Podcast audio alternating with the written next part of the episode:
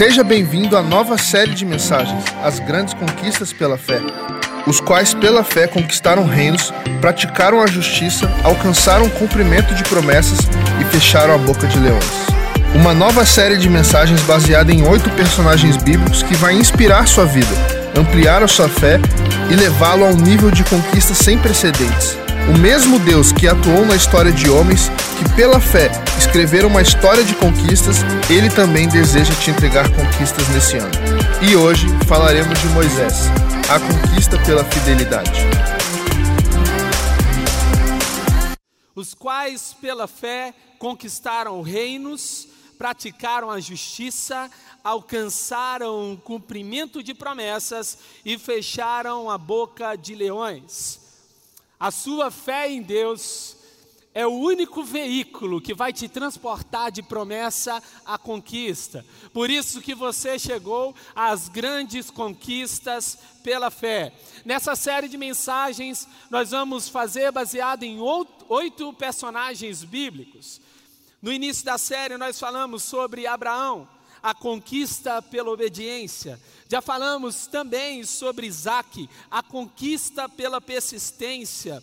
Falamos sobre Jacó, a conquista pela perseverança. E na semana passada, José, a conquista pela excelência. Hoje nós abordaremos em cima da vida de Moisés, a conquista pela fidelidade, como cantamos aqui, através da fidelidade. Josué, nós falaremos ainda a conquista pela coragem, Débora a conquista pela sabedoria e Davi a conquista pelas lutas. Então, você não pode perder, nós estamos na nossa quinta mensagem e são oito mensagens que vão inspirar a sua vida. Princípios de fé baseados na vida de Moisés. Como vimos aqui, o testemunho, ele é um convite para que o milagre que aconteceu seja repetido na sua vida. O que aconteceu sobre a vida de Moisés irá se repetir sobre a sua vida. Você viverá conquistas como Moisés viveu. Em Hebreus 11, no versículo 26, a Bíblia diz o seguinte: Ele, Moisés, achou que era muito melhor sofrer o desprezo por causa do Messias do que possuir todos os tesouros do Egito.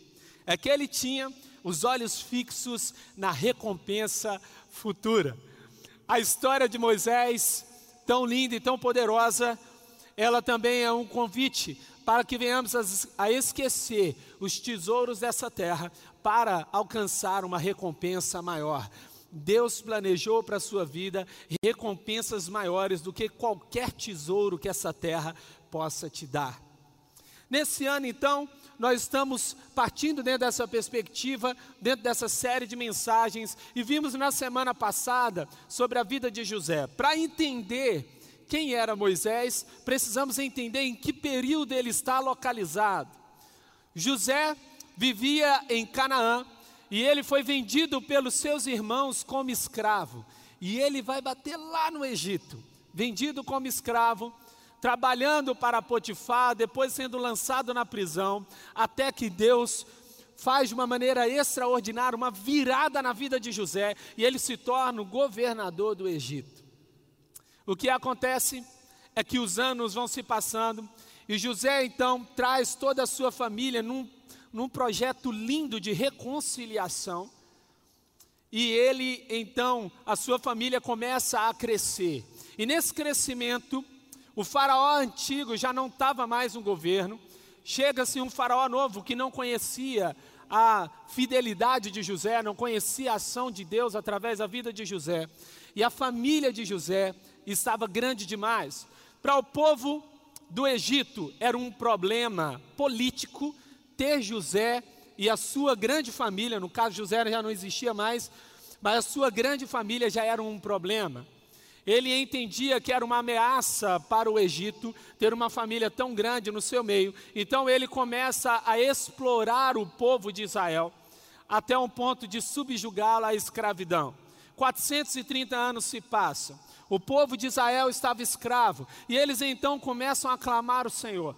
E eles clamam por libertação. O desejo do povo era ser liberto. E Deus envia então Moisés. Moisés nasce para tirar o povo da escravidão. Eu quero te dizer até aqui nessa manhã: você nasceu para libertar alguém. Não, você não entendeu. Você nasceu para libertar alguém. Existem pessoas que vão ser libertas através da sua decisão. Deus fez você nascer para enxugar a lágrima da sua família. Eu quero de fato que você assista um vídeo extraordinário falando aqui sobre um momento específico da vida de Moisés. E eu quero depois narrar com você momentos que Moisés viveu na sua vida esses momentos narrados pela palavra. Talvez você não saiba, Moisés é o autor dos cinco primeiros livros da Bíblia, ao qual chamamos de Pentateuco, e a tradição judaica vai chamá-lo de Torá. É Gênesis, Êxodo, Levítico, Números e Deuteronômio. Ele, sendo o autor desses cinco primeiros livros, ele narra também a trajetória do povo de Israel e a trajetória do povo até chegar às portas de Canaã. Então convido você a assistir um momento extraordinário. Veja esse vídeo.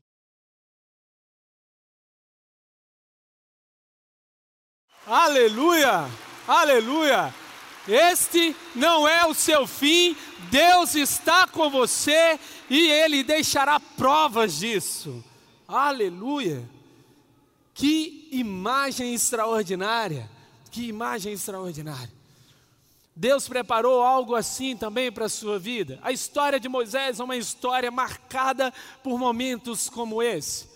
O seu nascimento já nos revela a proteção e o cuidado de Deus. Ele foi colocado nas águas do rio Nilo. E ele foi adotado pela filha de Faraó e foi criado no palácio. Depois de 40 anos aproximadamente, ao ver um hebreu sendo espancado, Moisés mata um homem egípcio. E ele então foge para o deserto de Midian, local onde ele vai ser chamado por Deus e local onde ele vai conhecer a sua esposa Zípora. Moisés e seu irmão Arão são chamados por Deus para retirar o povo da escravidão. E então, após a manifestação de dez pragas, o povo de Israel sai, o mar vermelho se abre e eles então iniciam uma jornada. Moisés lidera o povo de Israel por 40 anos no deserto, até chegar próximo à terra prometida. No meio do percurso, Moisés comete um erro. Ele desobedece a uma ordem clara de Deus e ele perde o direito de entrar na terra prometida. Mas nas colinas de Moabe, com 120 anos de idade, Moisés morre e ele é lembrado em Deuteronômio 34 como o maior profeta que Israel já teve em sua história. A nossa trajetória, assim como a de Moisés, podem ter alguns erros, mas seremos lembrados por onde Deus tocou na nossa história. Esses serão os seus dias em que você de fato será lembrado. Moisés passou por uma trajetória onde ele foi testado em algumas áreas e todos nós também seremos testados nessas áreas. Eu quero falar com você sobre três áreas em que Moisés foi testado. A primeira área foi a mentalidade. Anote aí, mentalidade. Em Êxodo 2, versículo 10. Tendo o menino crescido, ela o levou à filha do Faraó, que o adotou, e lhe deu o nome de Moisés, dizendo: Porque o tirei das águas. Moisés passa 40 anos da sua vida sendo criado no Egito. Por que no palácio no Egito? Porque ele foi criado no palácio porque ele precisava ter a mentalidade de rei, ele precisava entender o que é viver na realeza, ele não podia ter uma mentalidade escrava. Deus estava mudando a mente do povo, então ele começa mudando a mente do líder. Veja só o que Chris Valenton vai dizer no seu livro Sobrenatural Caminho para a Realeza. Moisés nasceu para liderar a libertação dos israelitas da escravidão. Moisés teve que ser criado na casa de Faraó para que pudesse aprender a ser um príncipe e não ter uma mentalidade de escravo. Um líder que é escravo internamente não pode libertar aqueles que estão na escravidão exterior. Deus quer te dar uma mente nobre para que você tenha um destino nobre. Amém?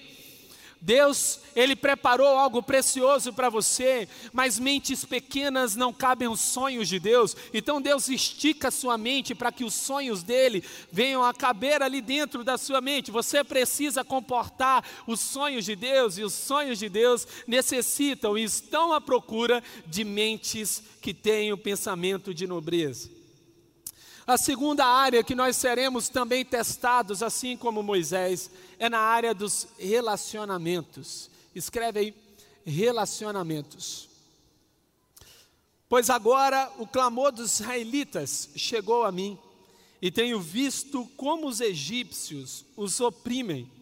Vá, pois, agora, eu o envio ao Faraó para tirar do Egito o meu povo, os israelitas.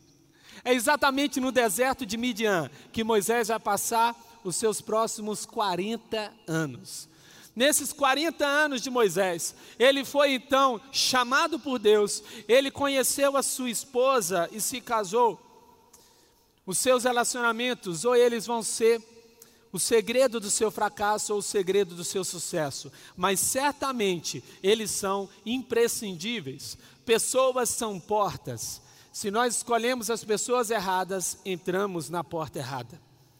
Veja só o que Denis Silk vai nos dizer no seu livro Mantenha o seu amor aceso. Eu escolho você. Esse é o fundamento dos relacionamentos verdadeiros e duradouros. É o fundamento do relacionamento de Deus com você. Você precisa escolher bem. Eu ouvi dizer que nós somos a média das cinco pessoas que estão à nossa volta, com quem a gente tem maior intimidade. Quem são as pessoas que andam com você revelam muito para onde você está indo. Nunca chegaremos ao nosso destino se estivermos com as pessoas erradas. Terceira área em que Moisés é testado, é provado e é aprovado é a área da fidelidade. Escreva: fidelidade com 80 anos de idade. Talvez você tenha dito aqui, ah, eu já tenho, já já estou velho demais para começar, eu acho que não tem a ver comigo. Não, com 80 anos, Moisés inicia uma trajetória para libertar o povo, e ele passa mais 40 anos no deserto. E nesse tempo no deserto, Moisés é testado em relação à sua fidelidade. Sustente os princípios de Deus e eles sustentarão você. Você precisa entender que as coisas de Deus não funcionam de qualquer jeito. Não tem como chegar onde Deus planejou para nós, fazendo e vivendo de qualquer forma. A única forma de se chegar aos sonhos de Deus é fazendo do jeito de Deus. Deus então nos convida a viver do jeito que Ele planejou, para que possamos então sermos aprovados nessa área.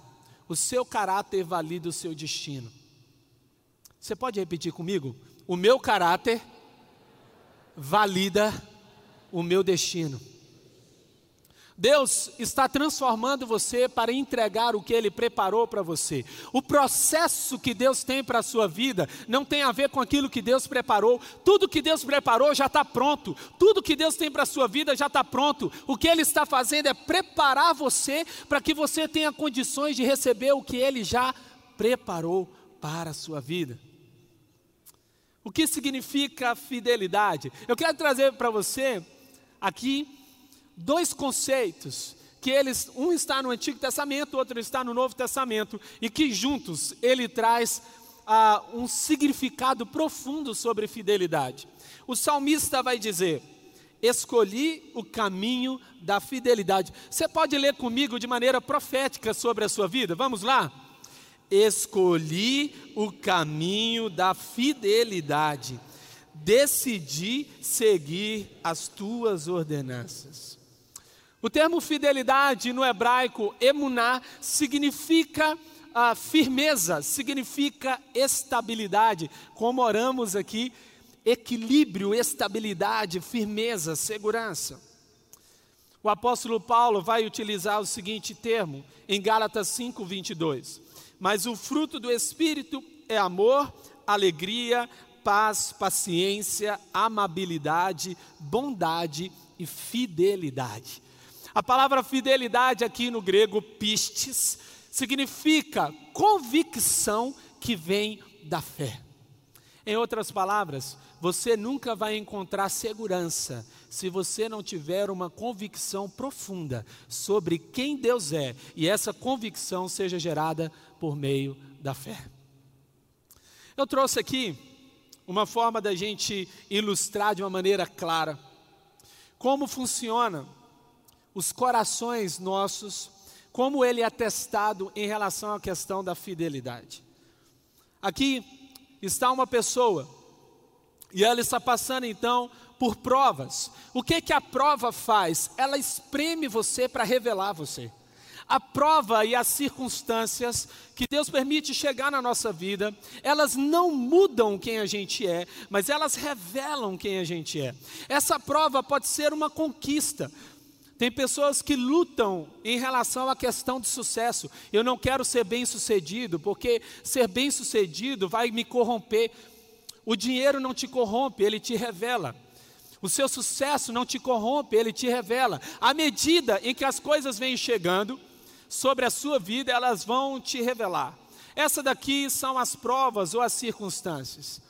Talvez uma circunstância difícil para ilustrar aqui a nossa situação.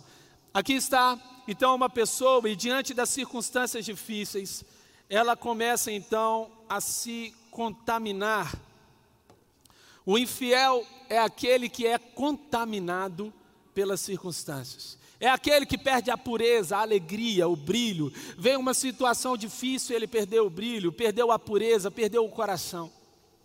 Ele se esqueceu da fidelidade e da bondade de Deus. Mas eu quero mostrar aqui quem você é, amém? Você é este segundo copo.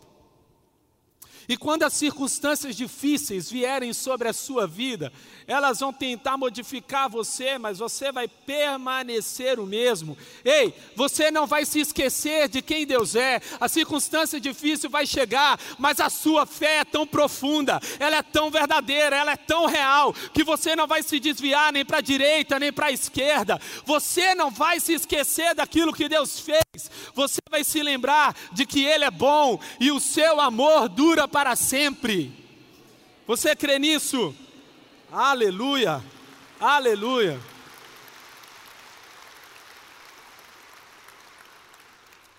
Fidelidade é aquele que passa pelas circunstâncias e permanece com o coração intacto. Deus quer preservar o seu coração. Deus quer que você cuide dele. As circunstâncias, elas não vão poder mudar você, mas certamente elas vão revelar você. Então lembre-se disso. Quero te pedir a abrir a sua Bíblia em Êxodo 33, versículos de 11 a 20, onde vamos pegar aqui, no meio dessa trajetória de Moisés, dentro do contexto do deserto, indo para a terra prometida.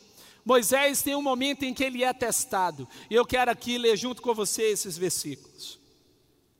O Senhor falava com Moisés face a face, como quem fala com seu amigo. Depois Moisés voltava ao acampamento, mas Josué, filho de Num, que lhe servia como auxiliar, não se afastava da tenda.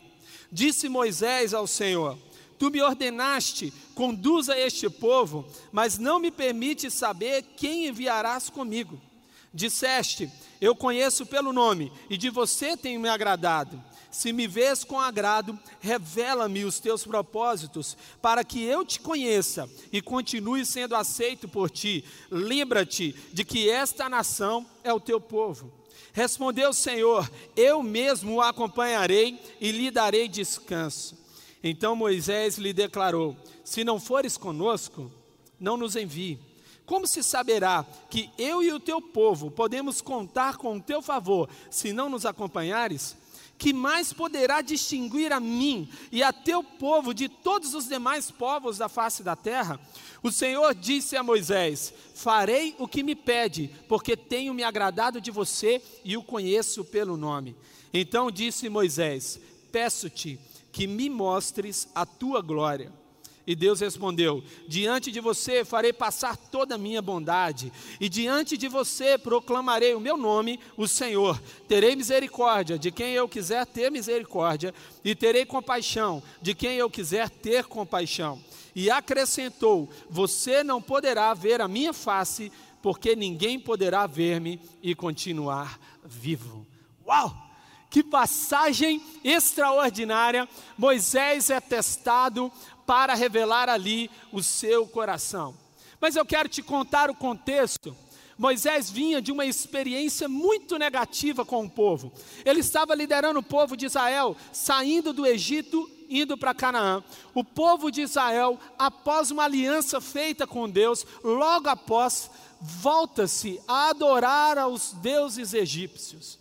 Eles se esquecem de Deus, se esquecem da aliança e perdem o seu coração. Moisés está decepcionado, a sua liderança está em crise, e então, nesse momento ápice, Deus coloca um teste para Moisés. E diante desse momento, desse quadro dramático, Moisés revela o seu coração. Eu quero, junto com você, meditar em alguns princípios que podemos aprender com base nessa história de Moisés.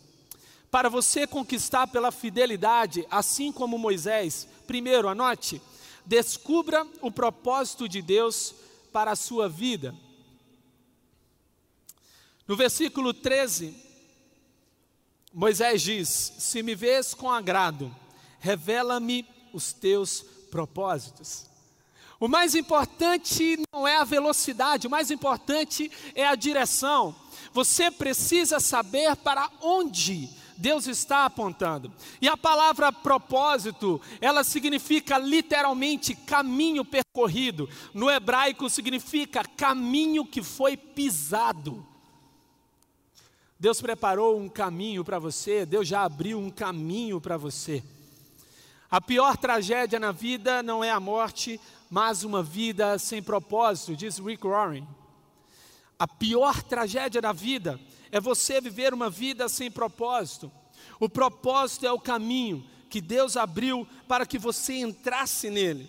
Se você não quer perder tempo, então encontre o propósito de Deus para a sua vida. Eu gosto muito de pensar: o que me desperta pela manhã é o meu relógio ou meu propósito? Eu não posso viver a minha vida adiando o propósito de Deus para mim. Eu desisti de apertar no soneca da minha espiritualidade. Eu desisti de acordar no primeiro sinal. Amém?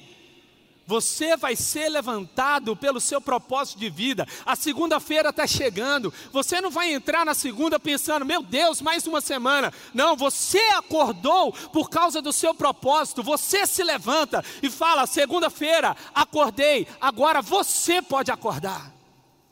Uau! Você vai vir com uma postura de vitória.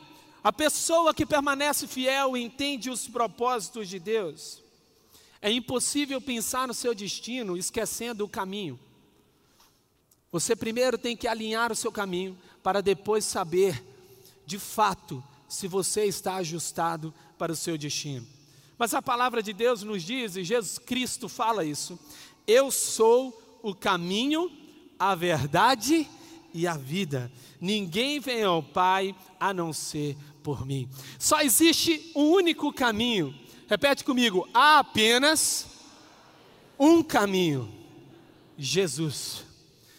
Você nasceu para servir Jesus. Você nasceu para ser igual a Jesus. Você nasceu para repetir o que Jesus fez, ajudar aquele que precisa, curar aqueles que estão doentes, anunciar a palavra para aqueles que estão escravizados. Somos como Moisés e como Jesus, aqueles que anunciam a libertação. Para conquistar pela fidelidade como Moisés, segundo, busque aceitação em Deus. No versículo 13 ainda, para que eu te conheça e continue sendo aceito por ti.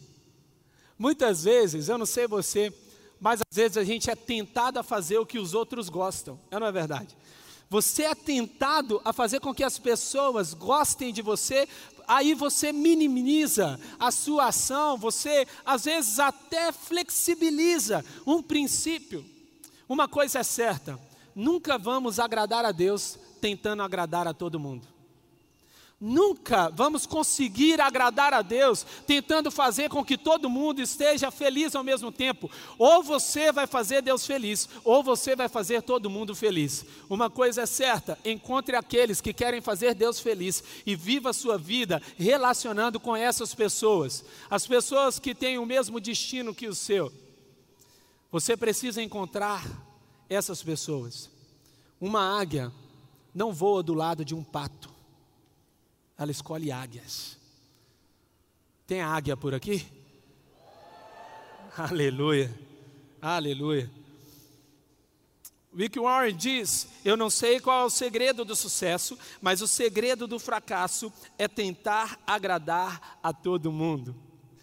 Moisés ele disse: Eu quero continuar sendo aceito por ti. E é interessante que essa palavra que Moisés diz, ela tem a ver com o lugar privilegiado. Moisés está dizendo o seguinte: Eu quero ter um lugar privilegiado com você. Eu quero ter uma posição privilegiada com você. Deus não escolhe pessoas, Deus não faz acepção de pessoas. Ele faz acepção de atitudes. Existem pessoas que deixam Deus por causa de tudo, e existem pessoas que deixam tudo por causa de Deus. Que você seja daqueles que ama mais a Deus do que, do que qualquer coisa dessa terra. Veja o que João diz sobre Jesus Cristo: contudo, aos que receberam, aos que creram em seu nome, deu-lhes o direito de se tornarem filhos de Deus. Nós somos adotados por Deus em Cristo Jesus. A entrega de Cristo Jesus, como vimos aqui na ceia, é uma entrega de reconciliação com o Pai. Deus nunca mudou a disposição paterna dele e Cristo nos conecta a essa disposição. Terceiro princípio, para conquistar pela fidelidade como Moisés, encontre o seu descanso em Deus. Respondeu o Senhor: Eu mesmo o acompanharei e lhe darei descanso. Não há descanso sem Deus. A palavra descanso, ela tem a ver com estado de espírito, permanecer, habitar. E por isso nós falamos aqui na igreja que esse não é um lugar para frequentar, esta é uma família para pertencer. Descanso tem a ver com pertencimento, com permanência. E o que então seria o descanso? É o estado do espírito daqueles que permanecem em Deus. Assim como um peixe que foi ah, criado para viver dentro d'água, você foi criado para viver na atmosfera da presença. Não há nada que possa substituir isso. Talvez você esteja tentando parar tudo. Ah, eu vou sair de tudo, eu vou parar tudo. Eu estou muito cansado. O que nos gera cansaço é mente dividida. Deus fez uma proposta para Moisés.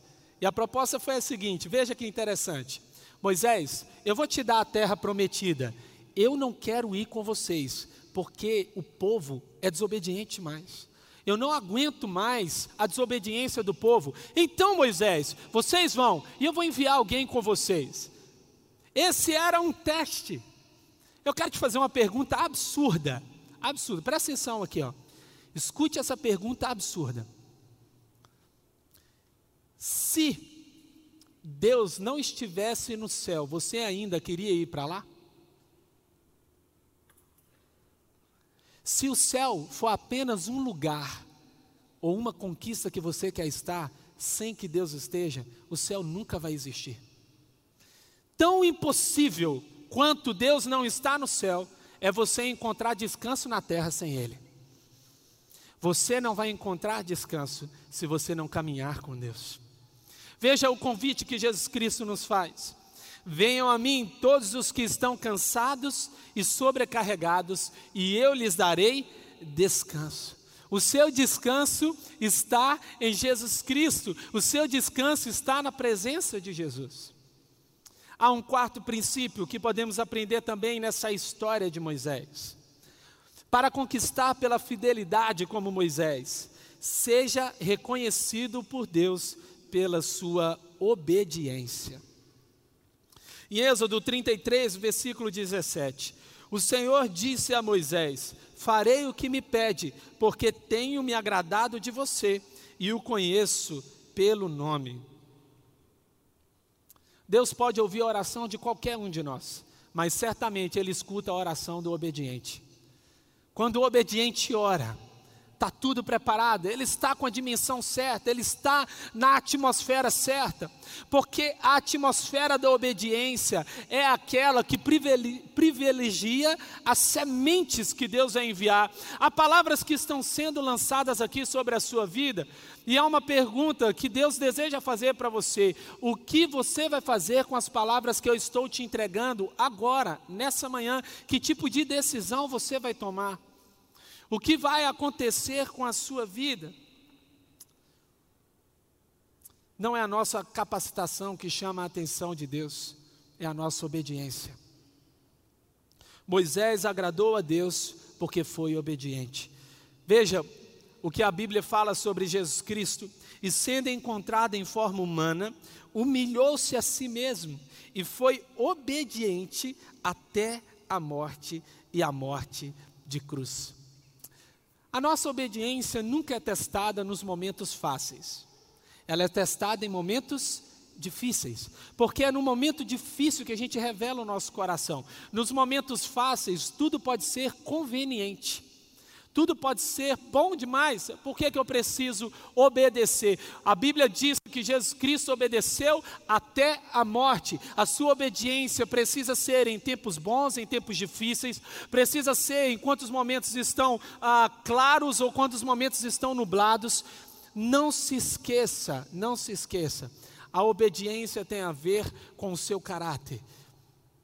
Todo filho obedece. Filho que é filho, se parece com o pai, é ou não é verdade? Filho que é filho carrega as marcas do pai, você vai carregar as marcas de Deus, você vai carregar a, o rosto de Deus, você vai levar a essência de Cristo. Somente Jesus vai nos capacitar a obedecer.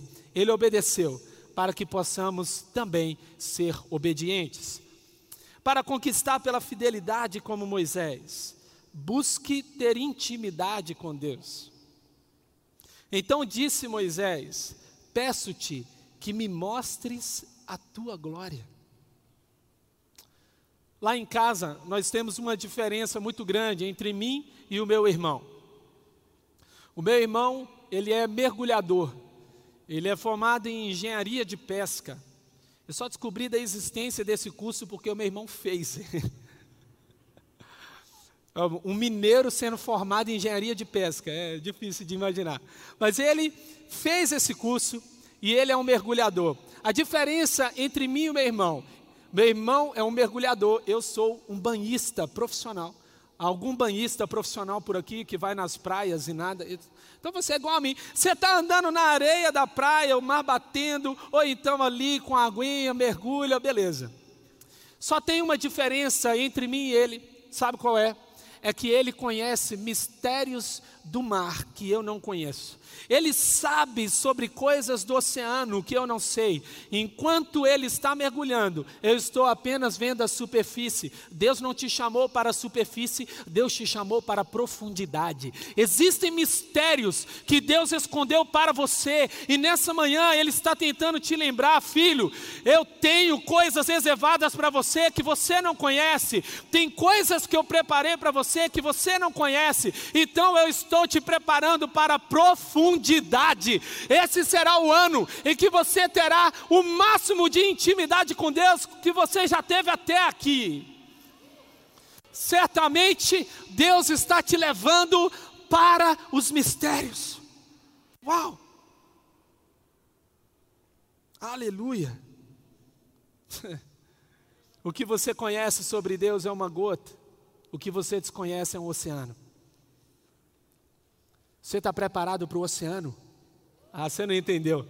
Ei, acumula tudo que as suas gerações de família trouxe até aqui de coisas boas e de conquista. Eu quero te dizer uma coisa: não se compara com tudo o que Deus planejou para você. Mente nenhuma imaginou, ouvido nenhum ouviu, olho nenhum viu o que Deus preparou para aqueles que o amam. Busque a Deus e você encontrará mais do que você pode imaginar.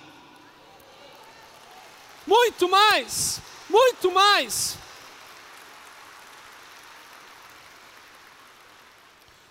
Eu vim aqui falar com você sobre sede. Você terá uma sede que você vai voltar para sua casa e vai ler a Bíblia como você nunca leu antes. Ah, Espírito Santo, você vai buscar a Deus como nunca você buscou antes. Não se contente, teve uma conversa que eu tive essa semana, e uma pessoa disse assim para mim: Pastor, eu sou tão grato, tão grato, tão grato, que eu estou muito satisfeito, não precisa de nada mais. Eu, ei, peraí. Gratidão não tem a ver com zona de conforto. A gratidão te lança para aquilo que ainda não existe e que você ainda não viu. A gratidão te promove, a gratidão te lança, a gratidão te leva. Você não pode ficar na zona de conforto. A zona de conforto não é um lugar seguro. A zona de conforto é um lugar pequeno. Deus te fez para a grandeza e para a profundidade. Eu sou mineirinho mas eu fui criado por pais nordestinos. E eu me lembro de uma história que meu pai contava de uma criança que ela queria muito ver o oceano. E o pai dela falava muito sobre o oceano. E ele então queria ver o oceano, e quando ele chegou na frente do mar, que ele começou a ver o mar, ele fez assim: Pai, corre aqui, corre aqui, me ajuda a ver. Ei, fala assim, fala comigo. Eu vou precisar convidar pessoas para me ajudar a ver tudo o que Deus tem para mim. Aleluia! Aleluia! O seu desejo por Deus vai determinar o nível da sua experiência com Ele. Em Efésios 3, versículos de 11 a 12. De acordo com o teu eterno plano que ele realizou em Cristo Jesus, o nosso Senhor, por intermédio de quem temos livre acesso a Deus, em confiança pela fé nele. Jesus é a chave para a intimidade. Nós vimos, ele morreu por nós. Ele entregou a sua vida por nós. Quando nós acessamos Jesus Cristo, quando nós entregamos a nossa vida a Ele, tudo muda na nossa vida. Sexto princípio, para conquistar pela fidelidade como Moisés, encontre a sua satisfação em Deus. Em Êxodo 33, versículo 19: E Deus respondeu: Diante de você farei passar toda a minha bondade. Se você estiver lendo na sua Bíblia, grifa essa parte. Farei passar toda a minha bondade, e diante de você proclamarei o meu nome. Terei misericórdia de quem eu quiser ter misericórdia, e terei compaixão de quem eu quiser ter compaixão. Não há nada que você precisa que Deus não possa te dar.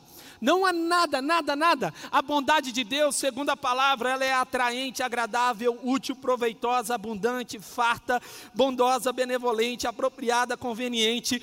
Ela é aquilo que te traz felicidade e bem-estar. Essa é a bondade de Deus. Mas o mais interessante sobre esse versículo e sobre o que Deus declarou sobre Moisés, eu quero que você imagine junto comigo agora. O que Deus disse para Moisés é o seguinte: eu vou entrar na sua vida, eu vou colocar dentro da sua vida, não é parte da minha bondade, é toda a minha bondade. Ela vai entrar na sua vida, ela vai ultrapassar você. O que Deus está dizendo é: eu vou entrar na sua história, eu vou tocar na sua história, eu vou trazer o que é bom, perfeito e agradável. Não apenas isso, Moisés, eu ultrapasso você, porque enquanto você está vindo atrás, a minha bondade está abrindo caminhos, a minha bondade está abrindo o seu destino. Então se prepara, Deus já seguiu a sua frente, Ele está abrindo caminho com a bondade dele, e você vai seguir atrás. O que você faz atrás? Atrás de Deus é aproveitar a bondade.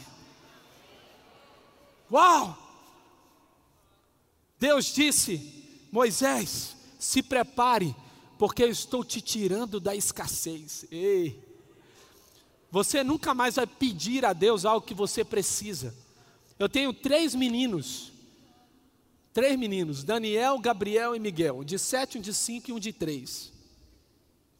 O Daniel, vou aqui citar, ele nunca vem até mim e fala assim: Papai, você já pagou a conta de luz?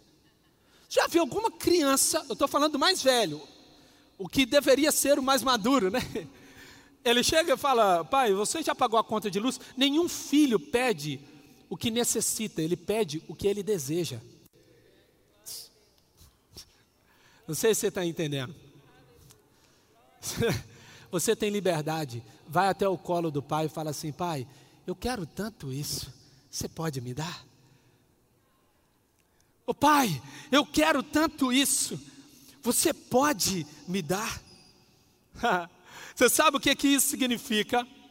Que você não vai partir mais do que você não tem, você vai partir de tudo que Deus já te deu. Ei, Deus já supriu sua necessidade. Deus já supriu a sua necessidade.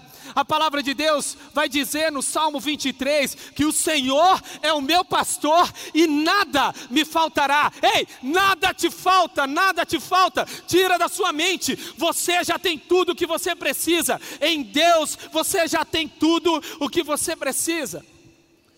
Mas o mais bonito do Salmo 23, ele não diz apenas isso, ele diz também que o cálice vai transbordar. Deus não prepara para você apenas o que você precisa. Quando Jesus Cristo veio, Deus não entregou o filho, ele entregou tudo o que ele tinha. Jesus veio abrir o caminho para tudo. A palavra de Deus vai dizer, Jesus fala: o ladrão vem apenas para furtar, matar e destruir. Eu vim para que tenham vida e a tenham plenamente. A sua felicidade, satisfação e plenitude estão em Cristo Jesus. Sétimo e último princípio: tenha um coração humilde. E acrescentou: Você não poderá ver a minha face, porque ninguém poderá ver-me e continuar vivo. Nunca saberemos tudo sobre Deus, nunca saberemos todos os mistérios que Deus tem. O que não podemos ter no nosso coração é orgulho, o orgulho limita a sua experiência. O orgulho te aprisiona numa vida pequena. A palavra de Deus vai falar sobre Jesus Cristo, que ele se esvaziou de si mesmo. Você sabe o que, isso significa? Ele não levou em conta o fato de ser Deus. Há algo importante. Da mesma forma que Jesus se esvaziou de si mesmo, algumas pessoas incham-se de si mesmas. Enquanto você tiver muito de você, você vai ter pouco de Deus. Uma pessoa não pode ser cheia de si e ser cheia de Deus. Queria citar a frase do pastor Carlito: A sua agenda vai mudar por causa do seu crescimento, mas o seu coração não pode mudar por causa do seu crescimento. Você não pode mudar o seu coração, você não pode se tornar orgulhoso, porque Deus está te entregando algo. Só há uma forma de ser humilde, imitando os passos de Jesus. Anote então este último princípio aí no seu esboço. Busque a sua recompensa em Cristo Jesus. Busque a sua recompensa em Cristo. Ele, Moisés, achou que era muito melhor sofrer o desprezo, o desprezo por causa do Messias do que possuir todos os tesouros do Egito. É que ele tinha os olhos fixos na recompensa futura. Onde você está olhando? para onde você está olhando. Eu acho extraordinário esse versículo. Porque Moisés não viveu na época de Jesus. Mas a palavra de Deus diz que os olhos de Moisés estavam focados em Jesus. Você sabe o que, que isso nos traz? A seguinte percepção: Moisés era tão fiel e tão leal a Deus, que ele estava focado na promessa do Messias. Ele não tirava os seus olhos do Messias. Para que você permaneça como este coração, para que você seja alguém que permanece fiel a Deus, você precisa amar intencionalmente a Cristo Jesus. Você precisa ser fiel aos seus desígnios e colher as recompensas que Ele oferece para os fiéis aqui na terra e por toda a eternidade. Feche os seus olhos. Existem, de fato, algumas decisões que você vai precisar tomar nessa manhã. Existem algumas decisões que você vai precisar se posicionar. Talvez no ano passado você tentou muitas coisas, mas elas não deram tão certo quanto você gostaria. Você percebe que a vida está passando e que você ainda não se conectou a alguma coisa que faça sentido. Como ouvimos aqui na palavra, no momento em que entregamos a nossa vida a Deus, no momento em que confiamos nele, tudo muda. Jesus Cristo está aqui nessa manhã e a sua decisão pode mudar a sua vida.